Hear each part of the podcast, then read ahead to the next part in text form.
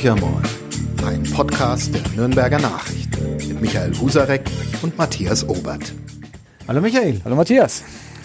Ja, äh, wir haben wieder einen bunten Reigen an Themen heute in unserem Podcast. Horcher mal. Ähm, wir fangen natürlich nicht mit dem Club an, weil dort ist alles äh, super gut gelaufen. Wir genau. 13 0 Auswärtserfolg in Hannover haben ja, wir letzte Woche prophezeit. Genau. Trainer ist äh, so sicher im Sattel wie nie zuvor, genauso der Sportvorstand. Genau, beide haben eine Jobgarantie sich gegeben, glaube ich. Ja. Wir reden später drüber, weil es gibt wichtigere Themen als Fußball. Wir haben äh, heute den Tag, wo das Volksbegehren, also Mittwoch, äh, Volksbegehren hat äh, die Eintragungsfrist äh, endet heute, aber schon gestern Abend konnten die Initiatoren ja verkünden, die eine Million Unterschriften ist mhm. erreicht. Eine Stimme wird es noch geben, weil ich mich auch noch eintrage. Echt? Du warst noch nicht? Nein, äh, ich war jetzt unterwegs, Sauerland auf dem Seminar und habe es vergangene Woche nicht geschafft, äh, aber ich äh, werde heute Mittag äh, aufs Rathaus oder ins Rathaus gehen. Da schließt sich natürlich völlig logisch die Frage dran an, äh, warum? Also das ist doch, äh, ist doch ein Volksbegehren, das sich gegen unsere Landwirte richtet. Oh Mensch, das habe ich jetzt, äh, ich war ja jetzt weg ein paar Tage, vielleicht habe ich das nicht gelesen. Nee, also das finde ich ja eine sehr, man kann alles drehen und wenden, wie man es denn möchte und diese Wendung jetzt, die, die Biene gegen den Bauern auszuspielen. Ähm, B und B. Äh, genau, B und B finde ich sagenhaft. Und die Überschrift hat ja unser äh, eloquenter Ministerpräsident Markus Söder, Söder schon gegeben. Rettet die Bienen und die Bauern. Also das wird sozusagen die Überschrift des Gesetzentwurfs der Staatsregierung sein, den es geben wird.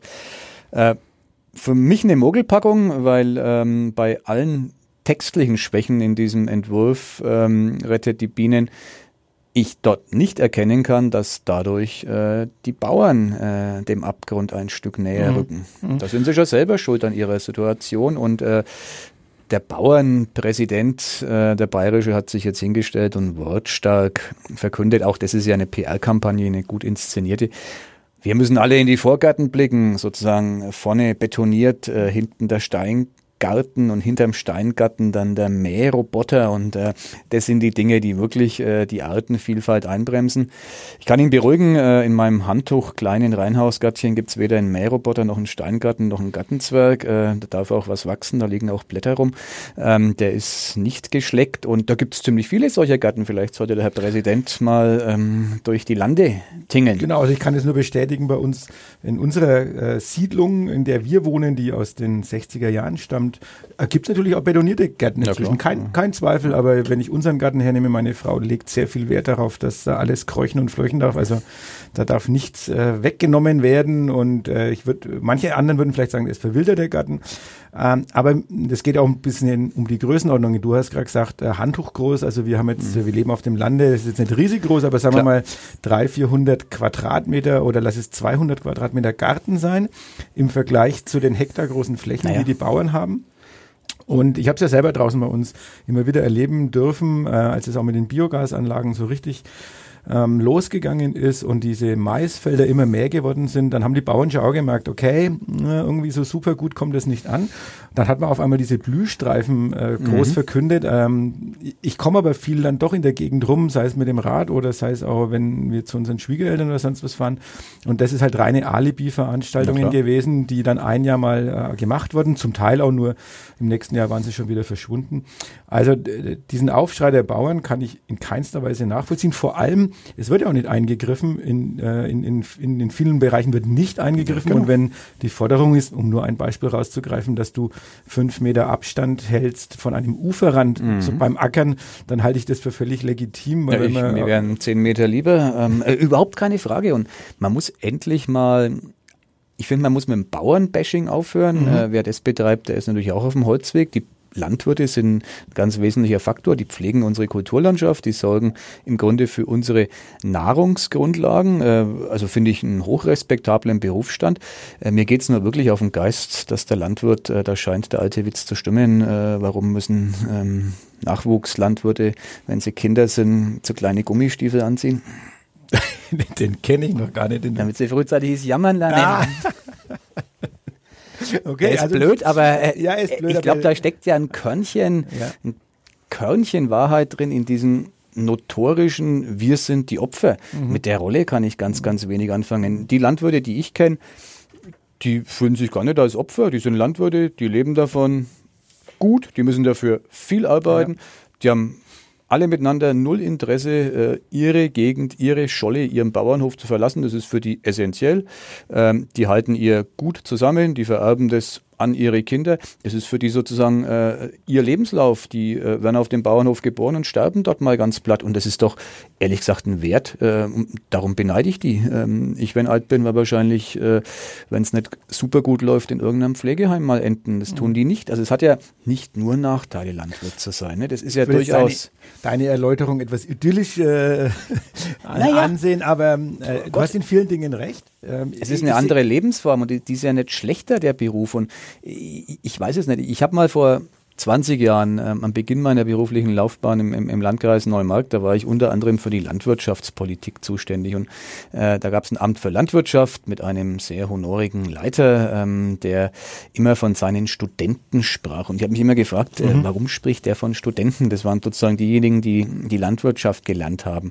Und jetzt haben die halt objektiverweise kein Studium gemacht, war ja völlig irrelevant. Ich habe einen Beruf erlernt, aber das waren Studenten. Mhm. Und daraus sprach schon dieses, äh, dieses permanente ähm, mangelnde Selbstbewusstsein. Warum kann ich nicht sagen, ich bin ein Landwirt und ich bin stolz drauf. Ich höre mir bloß, ich bin ein Landwirt und zack, die EU ist böse. Dabei ist die gar nicht böse, die fördert die, die Landwirtschaft sondersgleichen. Genau. Die Politik ist böse, mhm. jetzt ist das äh, Volksbegehren böse. Ja, Pustekuchen an einen Tisch setzen und gemeinsame Sache machen, da kann man schon zusammenkommen. Ich merke schon, du kannst dich richtig echauffieren bei dem bei Thema. Bei dem Thema, ja. ja. ich würde auch noch ergänzen wollen, es ist natürlich schon so, dass du auf der einen Seite, dass die Landwirtschaft ja hoch subventioniert ist, zu Recht, weil zu du Recht, hast vorhin die Landschaftspflege so. äh, auch genannt und ähm, man bekommt ja auch Geld dafür, dass äh, Flächen stillgelegt werden, brach liegen, dass man später genau. mäht und so weiter und so fort. Das heißt, ähm, das wird ihnen ja auch nicht weggenommen, sondern das soll noch weiterhin unterstützt werden und soll vielleicht noch ausgebaut werden. Also ähm, könnte man es auch als Vorteil sehen, äh, weil man eigentlich wieder mehr zurück an die Scholle kann. Gleichzeitig sagen ja viele Landwirte, wir sind Unternehmer, warum fuscht ihr uns in unser Handwerk rein? Aber das stimmt natürlich so von auch wieder nicht, naja. weil sie sind ja keine Unternehmer im klassischen Sinn, wo man sagt, ihr seid für euren Erfolg und Misserfolg komplett selbst äh, verantwortlich, eine Freundin von uns, die als selbstständig eine Physiotherapeutenpraxis hat, hat äh, letztens gesagt, sie versteht das nicht, wenn bei Ihnen das Wetter gut oder schlecht ist, äh, beziehungsweise aufgrund von irgendwelchen Reformen oder sonstigen Dingen mal die Kundschaft ausbleibt oder mehr wird. Äh, sie käme nicht auf sie kann niemanden anrufen und sagen, ihr müsst uns jetzt helfen. Ja, genau. Und bei den Landwirten hat sie manchmal den Eindruck, egal was passiert, äh, es gibt immer irgendeinen Topf, der dann aufgemacht werden soll oder auch aufgemacht wird. Aber dann wären wär wir jetzt schon fast wieder beim also ich zumindest beim Landwirte-Bashing, das möchte ich gar nicht tun, Nein, sondern wie gesagt, ich habe Respekt vor ihren, genau. vor ihren, ähm, vor ihrer Arbeit, vor dem, was sie tun und ich möchte nicht unbedingt tauschen, weil wirklich, was die an Stunden und sonst was reinstecken müssen, keine Frage. Das ist ein anderer Lebensentwurf, aber es ist ja, man muss ja auch immer klar sagen, es ist ja eine freiwillige Entscheidung. Mhm. Es wird ja keiner mit dem Prügel aufs Feld getrieben. Mhm. Also äh, keiner muss Landwirt machen und äh, wer es machen will, der kann es machen. Ich, zum Beispiel der bayerische Finanzminister, finde ich ein gutes Beispiel, Albert Füracker. Ähm, bevor der in die, Poli in die Berufspolitik ging, so muss man sagen, der ist schon lange als ähm, ja, ehrenamtlicher Politiker aktiv. Äh, und in der Phase habe ich ihn kennengelernt. Da war der Kreisrat in Neumarkt und äh, Gemeinderat in Lupburg. Äh, dort wohnt er. Lupburg ist eine Gemeinde ähm, am Rand des Landkreises Neumarkt, am östlichen Rand Richtung Regensburg, äh, hinter Passberg gelegen. Dort betrieb dieser ähm, Landwirt Albert Füracker einen Hof, äh, hat vier Kinder mhm. ähm, und hat gemeinsam, äh, Frau hat er natürlich auch, und hat mit seiner Familie diesen Hof betrieben. Und der war immer hoch zufrieden. Von dem habe ich nie über seinen Job, ich bin Landwirt, ein Gejammer gehört. Jetzt ist er Berufspolitiker und hat natürlich seinen Hof dann irgendwann mal, äh, als er hauptberuflich tätig wurde und Landtagsabgeordneter geworden ist vor einigen Jahren, ähm, sozusagen die Ländereien verpachtet oder es macht der älteste Sohn, das weiß ich jetzt nicht. Aber das war jemand, der hat für mich immer glaubwürdig, das war ein konventioneller Landwirt, kein Biolandwirt, äh, glaubwürdig diese Rolle äh, eingenommen. Und, und jetzt, was ich höre, ist immer dieses notorische Gejammer, alles Mist, alles schlecht. Äh, ist es nicht. Man muss halt gucken, es kommt darauf an, was man draus macht. Ja, und wir sind jetzt schon bei der Politik gelandet. Was glaubst du, was kommen wird? Also Markus Söder hat ja hm, scheinbar in dem Fall auch wieder Kreide gefressen. Er hat am Anfang ja erstmal ein bisschen ähm, dagegen gewettert. Jetzt, äh, nachdem absehbar war, dass einfach der Zuspruch extrem hoch ist, hat er ja gesagt, ja, wir werden einen, äh, einen Vorschlag machen, der alles versöhnt. Mhm. Ähm, also er ist jetzt der große Versöhner, der Landesvater, er versucht die Rolle auszufüllen. Ähm, und was ich überraschend fand, aber durchaus auch positiv sehe, die Initiatoren haben ja gesagt, sie sind zu Gesprächen genau. bereit. Genau. Und ich glaube, Mittwoch, also heute in einer Woche, soll es einen runden Tisch geben. Genau. Gibt's, siehst du da Chancen oder glaubst du eher, dass da dass es nicht möglich sein wird, diese zwei Positionen äh, zu verknüpfen. Ja, ich würde mir es wünschen. Ähm, also ich glaube, Söder handelt natürlich auch aus taktischen Gründen, aber in dem Fall nicht nur. Er hat das Thema Klimaschutz ja vor diesem Volksbegehren auch schon äh, für sich reklamiert und entdeckt. Äh, äh das hat er natürlich erkannt, dass das eine strategische Schwäche der CSU war, über Jahre hinweg äh, den Bereich ähm, Ökologie sozusagen etwas links ähm, von sich liegen zu lassen, politisch betrachtet auch äh, passt also den Aufstieg gut. der Grünen in Bayern. Ja, genau, nur so ist der ja möglich ja. geworden. Und mhm. äh, jetzt hat er erkannt, hoppla, es wird ernst. Und ich glaube, das ist ihm auch ein Anliegen, also das würde ich ihm durchaus mal abnehmen. Insofern wird dieser runde Tisch sicherlich ähm, mit guten Absichten äh, zusammentreten. Ob was draus wird, keine Ahnung. Ich würde es mir wirklich wünschen, weil nochmal, es sind handwerkliche Schwächen äh, in dem Volksbegehren Rettet die Bienen drin. Äh, die müsste man ausmerzen. Man hat jetzt im, im Prinzip keine Möglichkeit, ist ein bisschen grotesk an dem Text noch rumzumachen. Der ist halt mhm, nun mal so, genau. wie er ist. Äh, der würde dann zur Abstimmung stehen, wobei dieser Text äh, viel Interpretationsspielraum bei der tatsächlichen Umsetzung dann genau. in Verordnungen ließe. Also ganz so schlimm, wie es an die Wand gemalt wird, ist es auch nicht. Aber toll wäre natürlich ein Kompromissentwurf, ähm, der dann eine breite Mehrheit finden könnte. Glauben tue es ehrlich gesagt nicht. Ich glaube, dass wir am Ende zwei unterschiedliche Gesetzespakete äh, da liegen haben. Einmal eins mit einer deutlich äh, anderen Konnotation ähm, als Rettet die Bienen, nämlich äh, mit einem wesentlich harmloseren Text, mhm. der sozusagen weniger äh, Artenschutz beinhaltet. Äh, welche handwerklichen Schwächen siehst du im, im, im, jetzigen Volksbegehren oder in dem Entwurf? Naja, es sind wohl ein paar Passagen drin, ich bin kein Jurist, aber ähm, die sozusagen tatsächlich äh, den Landwirten zu viele Vorschriften jetzt machen würden. Also wenn es um, du hast vorhin diesen mhm. Abstand, diese Abstandsflächen genannt, ähm, so dass die sich sehr schwer tun ab einer bestimmten Betriebsgröße oder unterhalb einer bestimmten Betriebsgröße, so muss man sagen. Also wirklich die kleineren Landwirte, die würden sich schwer tun, äh, so wie es jetzt eins zu eins dasteht, das auf äh, kleinen äh, Grundstücken umzusetzen, auf kleinen Ackerflächen. Und äh, wenn das tatsächlich deine Existenz bedrohen würde, fände ich schade. Das wäre nicht äh, in meinem Sinne. Da müsste man entweder über einen Ausgleich nachdenken, das ist offenbar aber so nicht angelegt, ähm, oder eben tatsächlich nochmal nachjustieren. Also das ist so eine der handwerklichen Schwächen. Äh, nochmal, ich bin kein Jurist, die, die ich einfach äh, gelesen habe, die mir genannt wurde. Das kann ich nachvollziehen, dass man darüber äh, sozusagen äh, not amused ist auf Seiten der Landwirte, aber die grundsätzliche Ausrichtung, mehr Artenschutz, heißt zwangsläufig erstens weniger Fläche, zweitens weniger Dünger ähm, und, und, zum dritten vielleicht, das ist die größte Herausforderung, ein Umdenken im Kopf äh, mhm, des einzelnen mhm. Landwirts. Mhm. Daran möchte ich nicht rütteln. Ja, absolut. Also ich glaube, diese ähm, Strategie immer größer, immer mehr, ähm, sei es bei den ba beim Bauen der Stelle oder auch die Flurbereinigung, die dafür gesorgt hat, dass ja Flächen genau. zusammengelegt wurden und äh, du ja inzwischen wirklich, wenn du, ist es wirklich egal, ob Biogasanlage oder irgendeine Art von Maststall, du brauchst immense Flächen, sei es um deine Gülle loszuwerden oder um den Mais dann anzubauen. Ähm, und auch die Frage muss ja erlaubt sein, warum muss es immer Mais sein? Ist klar, genau. ist, ist die höchste, Ener höchste Energieeffizienz, ja. aber man kann natürlich auch so eine Anlage mit anderen ähm, Sachen füttern, also aus einer Blühwiese raus, aber dann habe ich halt nicht den, den Ertrag. Also Klar. Gewinnmaximierung steht aber den Landwirten dann ganz, ganz oben.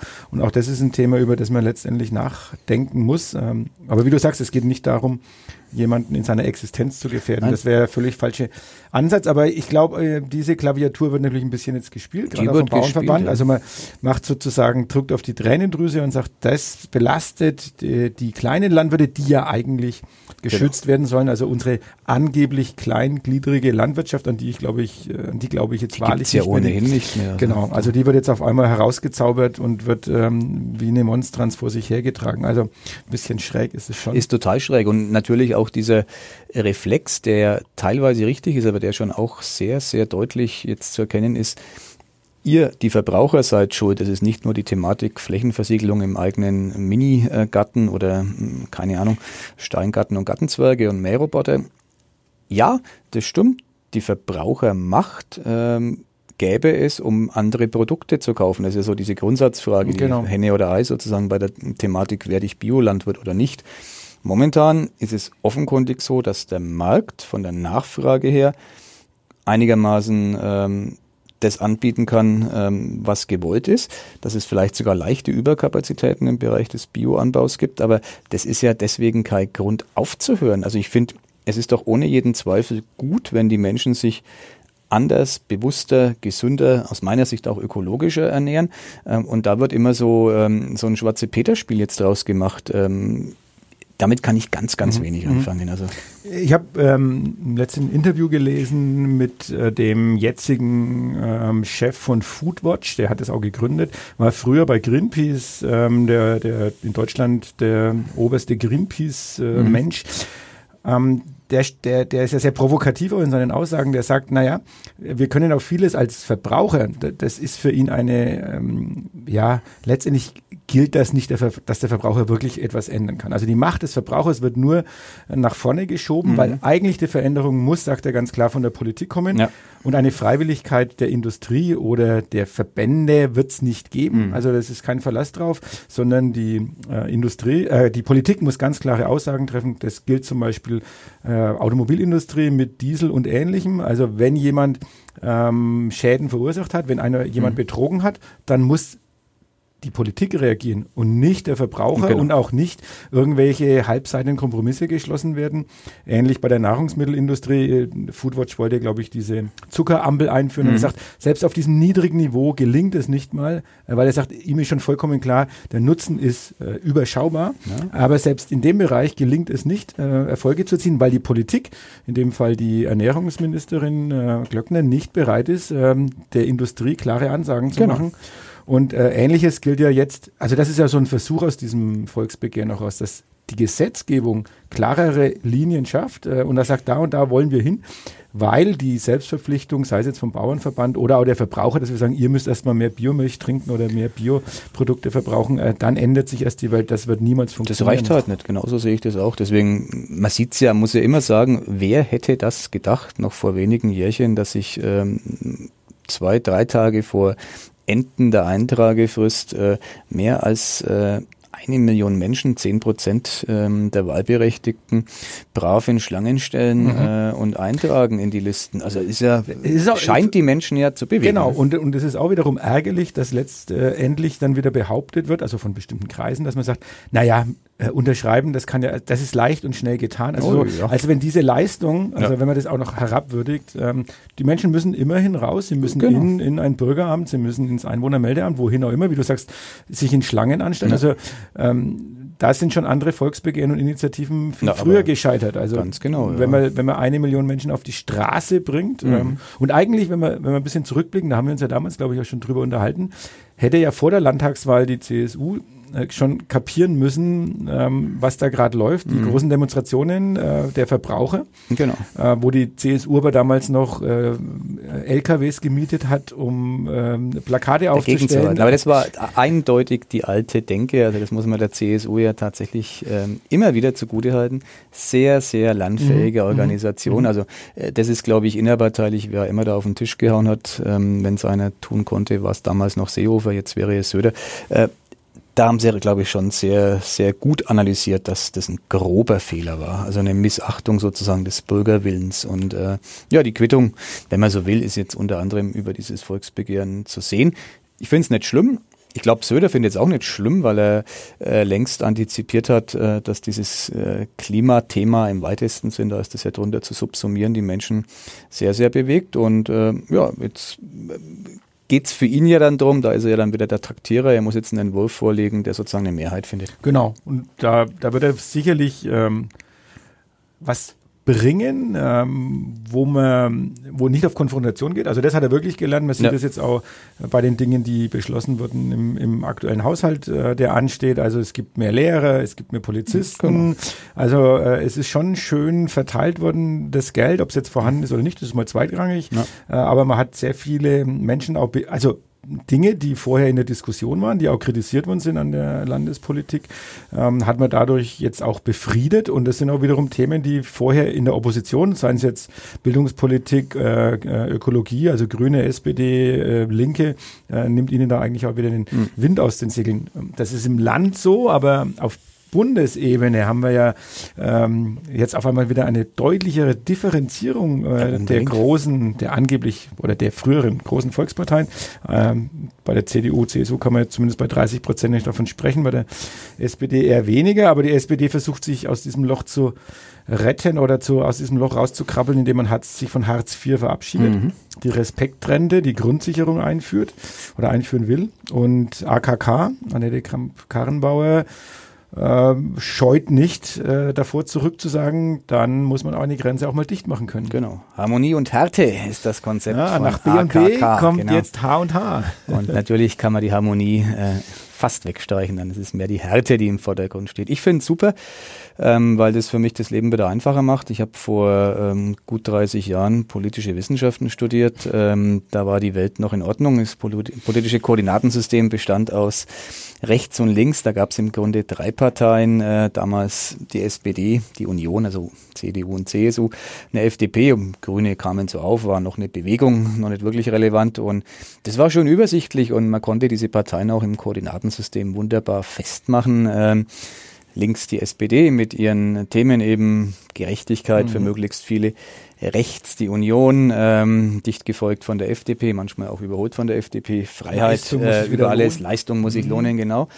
Und irgendwie geht's da jetzt ähm, wieder hin zurück, wenn es, das ist die große Einschränkung, denn nach dem Willen dieser beiden Volksparteien, beziehungsweise der Relikte von dem, was übrig ist von der Volkspartei, das trifft auf die SPD zu, die ist ja aus meiner Sicht so an der Grenze dessen, was man Volkspartei noch nennen kann, wenn es denn nach dem Willen dieser beiden Gruppierungen geht. Ich glaube, dass die Rechnung kolossal schief geht, äh, weil die Wähler äh, dieses Spielchen nicht mehr mitmachen. Also das Koordinatensystem, um sozusagen noch einmal wissenschaftlich zu bleiben, hat sich ja längst verschoben. Ähm, es sind andere Achsen eingezogen. Es ist eben nicht mehr die von der Gerechtigkeit bis zur äh, Freiheit, Leistung. Ähm, es sind Achsen, wo es darum geht, Globalisierung, äh, macht mir keine Angst, äh, macht mir Angst und da kann man dann das Thema Integration wunderbar ähm, an der Achse festmachen, wo die Parteien stehen und ich bin wirklich gespannt, das ist so ein Versuch, das Rad zurückzudrehen. Der ist verlockend, äh, nachdem die SPD sozusagen eine Steilvorlage gab mit ihrem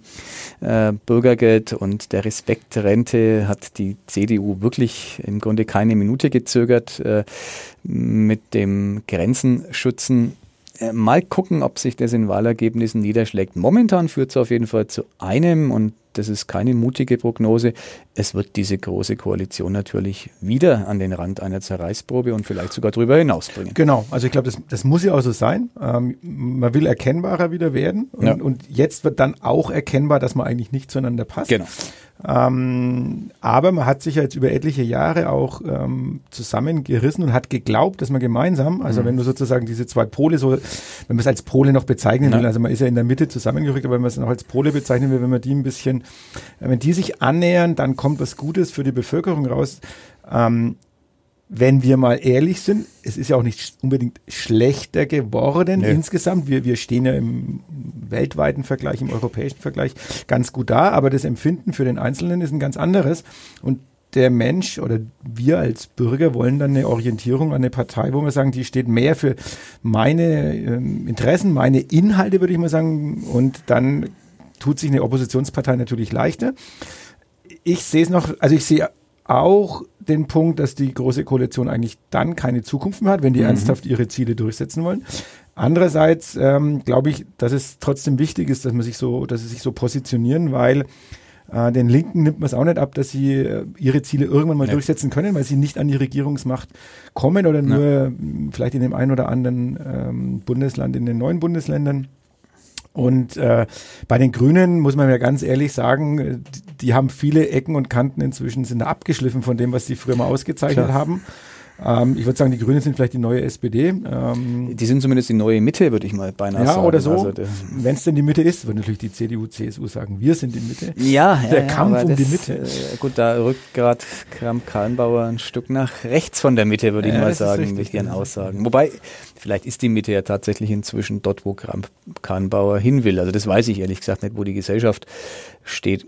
Wird interessant sein, das zu beobachten. also Neuwahlen nach den, nach den äh, Landtagswahlen, äh, die in diesem Jahr anstehen? Naja, nach der Eurowahl schon? Äh, wenn dann, also nach der Eurowahl glaube ich ehrlich gesagt nicht. Das, äh, die SPD hat ja ein Ausstiegsszenario sich clevererweise in den Koalitionsvertrag hineinschreiben lassen. Das ist im Herbst diesen Jahres, also zur Halbzeit. Ähm, so steht es im Koalitionsvertrag, wird Bilanz mhm, gezogen. Mhm. Ähm, dann ist auch ein Ausstieg, also möglich ist der ja immer, aber dann ist er sogar vorgesehen. Also da, da kann dann auch rauskommen, nee, macht keinen Sinn mehr. Das halte ich für ein realistisches Datum, ähm, weil es auch dann ja zeitgleich mit den Landtagswahlen zu sehen ist. Wenn es so käme, was ja momentan tatsächlich nicht auszuschließen ist, dass die SPD das erstmals seit vielleicht nicht Menschengedenken, aber doch lang, lang, langer Zeit, vielleicht tatsächlich überhaupt das erste Mal seit Gründung der Bundesrepublik Deutschland in einem Landtag nicht mehr vertreten wäre. Das könnte in Sachsen der Fall mhm. sein. Ähm, dann ist es das sichere Aus mhm. der Großen Koalition. Mhm. Haben wir noch ein bisschen hin vom Ausstieg zum Abstieg. Ah, jetzt äh, eine ich habe gedacht, du hättest es vergessen. Nein, ich habe es nicht vergessen, weil es äh, uns Onliner ja die letzten äh, Tage massiv beschäftigt hat. Ähm, Für Kommentare wie, glaube ich, Wahnsinn, also noch nie oder also zumindest so monothematisch auf äh, gab's, kann ich mich nicht erinnern, dass nee, wir so eine Welle hatten. Das ist völlig irre, aber es ging ja schon die Woche davor los, ähm, also noch vor dem Hannover-Spiel die letzte Niederlage. Ich glaube innerhalb von lass es, lass es 30 Minuten gewesen sein, wenn überhaupt, äh, weit mhm. über 100 Kommentare, mhm. die, die äh, von registrierten Usern, muss man ja. auch dazu sagen. Wir reden jetzt nicht von Facebook, sondern wir reden von unserer Webseite notbayern.de. Ähm, also wo sich Leute registrieren, wo die sich anmelden mhm. äh, und dann ihre Kommentare abgeben. Also dann ging es natürlich jetzt nach dem Hannover-Spiel ähm, nochmal richtig hoch her. Und äh, ja, auch natürlich jetzt die Entscheidung äh, vom 1. FC Nürnberg, die beiden Bonnemann und Kölner zu beurlauben äh, führt wieder zu einem Kommentargewitter. Ähm, aber spannend, weil äh, wirklich auch die Meinungen trotzdem nach wie vor sehr weit mhm. auseinandergehen, ob das jetzt wirklich die richtige Entscheidung war. Aber andererseits, also meine persönliche Meinung ist, der Druck war einfach zu groß. Also ähm, ich habe das Hannover-Spiel auch wieder äh, mir angeguckt äh, und nach diesem, nach diesem Foul in der zehnten Minute war eigentlich klar, das kann nicht mehr funktionieren, äh, wobei sie danach fast besser gespielt haben in den ersten zehn Minuten. Aber die Mannschaft ist wirklich hoffnungslos überfordert, das muss man ganz klar sehen. Äh, das ist absolut richtig. Nur die Frage bleibt ja, warum muss man dann den Sportvorstand und den Trainer rausschmeißen, die ja nie gesagt haben, dass sie mit der Mannschaft eine große Perspektive sehen, die aber immer gesagt haben, im Rahmen der Möglichkeiten, die dieser Verein bietet, ist das ähm, das Maximale, was man an Mannschaft zusammenstellen kann. Jetzt kann man dem Bonnemann tatsächlich, dem Sportvorstand, dem ehemaligen, vorwerfen, dass er in der Winterpause mhm. vielleicht äh, irgendwie einen nennenswerten Neuzugang hätte holen können, keine Frage. Äh, pikant, weil ja die Neuzugänge von Hamburg und Hannover jeweils Tore geschossen haben, die in der Winterpause Hause kamen, blöd gelaufen, äh, kann der Mann nichts dafür. Kevin ähm, Mühlwald trifft inzwischen auch bei Bremen. Trifft auch. Der, dem Kölner kann man natürlich seine Performance vorwerfen, hat sich einfach PR-technisch betrachtet äh, dumm verhalten mhm. mit seinen Äußerungen nach dem Spielen. Ansonsten kann ich dem Mann, ähm, ja, da haben viele reiben sich jetzt an seinen Aufstellungen und mhm. so. Man kann immer was finden, wenn man was sucht, aber wer von uns kann das bewerten? Der mhm. sieht die Jungs den ganzen Tag am Trainingsplatz, der wird schon wissen, äh, so viel Kompetenz hat er garantiert. Das ist ein Fußballlehrer, der hat es gelernt, ähm, wer gut und wer schlecht ist. Also mal gucken. Äh, jetzt hat man natürlich eines getan, dass man das Phantom aus dem Hut gezaubert hat, Marek ja, Mintal, der ja, dann müssen es die Legenden richten. Der eher so eine Maskottchenrolle hat als ja, Co-Trainer. Äh, der sagen. hat seinen Trainerschein noch gar nicht fertig mhm. gemacht. Er trainiert die U17 des äh, Clubs, äh, ist damit mit der Mannschaft erfolgreich in der Junioren-Bundesliga. Soweit so gut, ähm, ist ein Sympathieträger, aber wer jetzt glaubt, dass es Marek Mintal äh, richten wird, der irrt. Oder wer das konsequent zu Ende denkt, der muss dann sagen, jetzt holen wir dann Javier Pinola als Sportvorstand. also äh, wenn sozusagen äh, die Maskottchen es richten sollen, äh, ja, äh, glaube ich ehrlich gesagt, ähm, dass mir persönlich dann der alte Kurs lieber wäre. Der stand auf Konsolidierung und ich habe echt Schuss, dass in dem Verein jetzt wieder äh, genau das passiert, wofür der Club ja immer schon gut war, dass die Dämme brechen, die Millionen rausgehauen werden und man irgendeine Mega-Mannschaft für die zweite Liga formiert, äh, in dem einen Jahr erste Liga, in dem man dann ist, megamäßig investiert und dann wieder genau da steht, wo man am Ende der Ära Bader stand, kurz vor der Pleite. Also das ist die Angst, die ich habe. Die Namen, die gehandelt werden von Sportvorstand, die bekräftigen mich darin eher. Christian Mückel, der ähm, Bader-Intimus war, ähm, und ähm, sicherlich nicht fürs ähm, Wirtschaften und Haushalten steht beim Thema Spielereinkäufe, aber auch nicht für Erfolge beim Club zumindest. Ja, also Gottes Willen, dann gute Nacht. Also vielleicht doch Lothar Matthäus. Also. Ach, bitte nicht. aber er hat ja auch schon äh, auf Sky ähm, zum Besten gegeben, dass er als Trainer nicht zur Verfügung steht. Nee, Sportvorstand, Lothar Sportvorstand. Ja, Lothar Sportvorstand, beste Connections nach Herzogenaurach. Da äh. spielt der Club dann im Puma, wenn man es konsequent zu Ende denkt, weil Ja, lassen wir uns überraschen. Äh, ich habe mein Ticket für Dortmund jetzt sozusagen Echt? Oh, nee, also das ist, das ist, oh, oh. Naja, das erste Spielchen, also da, da geht mir quasi mit Null rein. Ich tue so. mal so, als ob Saisonanfang wäre. äh, ja, Hinspiel gegen Würfel waren es sechs oder sieben? Nee, sieben, sieben, sieben waren es. Okay. Dortmund war sieben, Leipzig okay. waren nur sechs. Okay, also gut. Äh, ich glaube, dass der Mintal kommt in der 80. Minute. Wechselt sich selbst ein und schießt dann den Ehrentreffer zum 4 zu 1. ähm, ne, der Blick auf die Tabelle, um das abschließend vielleicht noch zu sagen, ähm, zeigt ja, dass das eigentlich gar nicht so schlecht ausschaut. Das ist ja, finde ich, so faszinierend, äh, wieder in dieser Saison der Bundesliga, dass vier Mannschaften äh, sich ein Schneckenrennen liefern und eigentlich beim Club, wo alle sagen, naja gut, die sind abgestiegen, äh, alle anderen spielen sauber mit, dass der Club immer noch nicht als abgestiegen gelten muss ja, wir wissen Restprogramm und bla bla bla. Also, alle haben ihren äh, Trainer rausgeschmissen hinten. Ne? Also die Stuttgarter ja schon zweimal, da steht ja der nächste schon wieder vor dem Rauswurf. Äh, die haben jetzt auch einen Sportvorstand gewechselt, genau, äh, Hannover also, den Trainer. Also es geht sozusagen, das sind so Reflexe, die ich, wo ich mich wundere in diesem angeblich so professionellen Profisport, äh, wie man immer wieder drauf zurückgreift und wie dieser Aufsichtsrat, äh, der ja im Grunde die Vertretung der Fans ist oder der Mitglieder, so muss man sagen, die Vertretung der Mitglieder, so ist es richtig, ähm, wie dann der dem, wie du es zu Recht sagst, diesem großen Druck einfach nicht mehr standhalten konnte. Aber wir, wir werden sehen, ähm, ob du recht behältst, dass es reflexartige und falsche Reaktionen äh, sind, weil wenn der Club am Montagabend eine knappe 1 zu 0 Führung über die 90 Minuten dann bringt, ist alles musst gut. du alles Leist dich ab, bitte. Und wir werden natürlich äh, nächsten Mittwoch, könnt ihr das dann hören, wie der Chefredakteur der Nürnberger Nachrichten um Vergebung und Verzeihung fleht, äh, ob seine ähm, bösen Worte, die er über den ruhmreichen ersten FC Nürnberg verloren Wenn es so käme, könntet ihr, unsere Zuhörer, es kaum hören, weil ich dann äh, am Mittwoch immer noch sehr heißer wäre. Als jemand, der im Stadion sitzt, würde ich, ich mich dann ja in Ekstase schreien, wenn der Club äh, mit dem Sieg diese Partie überstehen Aber würde. du darfst ein paar Schlachtgesänge dann hier trotz ja, Heiserkeit genau. zum Besten geben. In diesem Sinne, euch allen eine wunderschöne Restwoche. Der Frühling kommt, äh, 14 Grad sind angesagt. Äh, lasst euch gut gehen, geht in die Straßencafés. Äh, ja, bis nächste genau. Woche. Herr Kölner ist auch da, der hat jetzt Zeit. Er ist ja eh gern unterwegs in der Stadt. Sprecht mit ihm und bis nächste Woche. Ciao. Ciao. Mehr bei uns im Netz auf nordbayern.de.